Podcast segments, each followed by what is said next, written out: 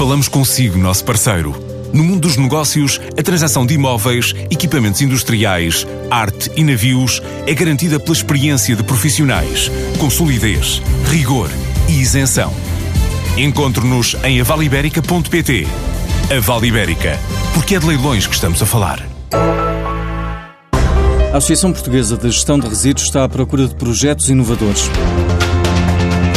A Academia Eletrão tem 18 mil euros para apoiar projetos na área da gestão de equipamentos elétricos, pilhas e embalagens. Ele é dirigido para a Academia, e daí até o nome, Academia Eletrão, muito vocacionado para olhar a projetos, eu diria, de universidades, de escolas, mas também, mas também olhando também uh, à diversidade de startups que nós vemos e de empresas que estão em início de atividade, que, que vemos que estão uh, uh, a iniciar e a arrancar com os seus projetos mas, no entanto, este é o target principal do projeto, mas, no entanto, não queremos deixar de excluir, uh, não, não, não, queremos não excluir um, um, um, projeto que tenha, que, tenha, que tenha uma boa ideia na base. E, portanto, ele é alargado a empresas, a, a instituições de solidariedade social, enfim, as escolas, a qualquer, a qualquer instituição ou qualquer privado, inclusive. Pedro Nazaré é o diretor-geral da Associação Portuguesa de Gestão de Resíduos e nesta iniciativa cabem projetos ligados às artes, como instalações, mas também startups com ideias inovadoras. Projetos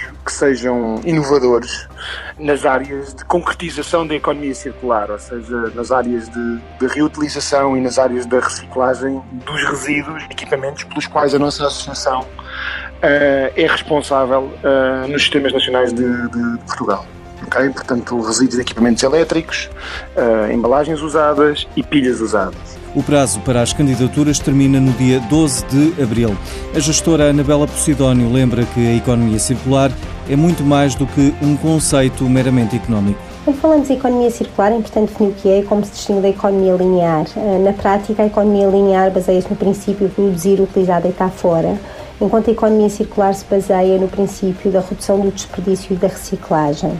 Em termos de impacto na economia, ele foi medido no, nos países da União Europeia e a conclusão a que se chegou é que pode contribuir para 600 mil milhões de euros, o que corresponde a 8% do volume de negócios eh, anuais das empresas da União.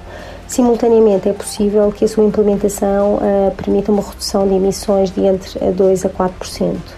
Contudo, e apesar destes efeitos altamente positivos, de acordo com o Circularity Gap Report, apenas 9% do que produzimos é circular e a tendência negativa. E aqui é importante salientar que, se, para se poderem atingir uh, os objetivos que foram definidos no Acordo de Paris relativamente uh, às métricas do aquecimento global, ele só é possível com a implementação da economia circular. Finalmente, em, em termos de, daquilo que pode ser feito para que esta implementação seja aconteça no terreno, é importante referir que é, eh, no fundo, traduzir aquilo que são as práticas globais para ações locais e, simultaneamente, criar métricas que permitam medir o sucesso da implementação.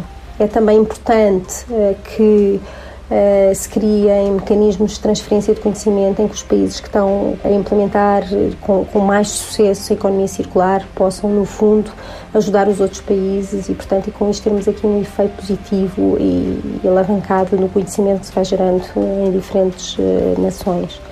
E, finalmente, para que a implementação tenha sucesso, é importante que todos os, os stakeholders estejam envolvidos, desde o governo às empresas, às entidades não governamentais, à academia, no fundo, todos têm um papel importante uh, nesta implementação. E há uma startup do Porto que promete poupar milhões de euros à indústria têxtil. A SmartTex está a desenvolver sensores, câmaras e acelerómetros que, através de sistemas de visão computacional e inteligência artificial, podem detectar defeitos nos tecidos logo a partir da tecelagem.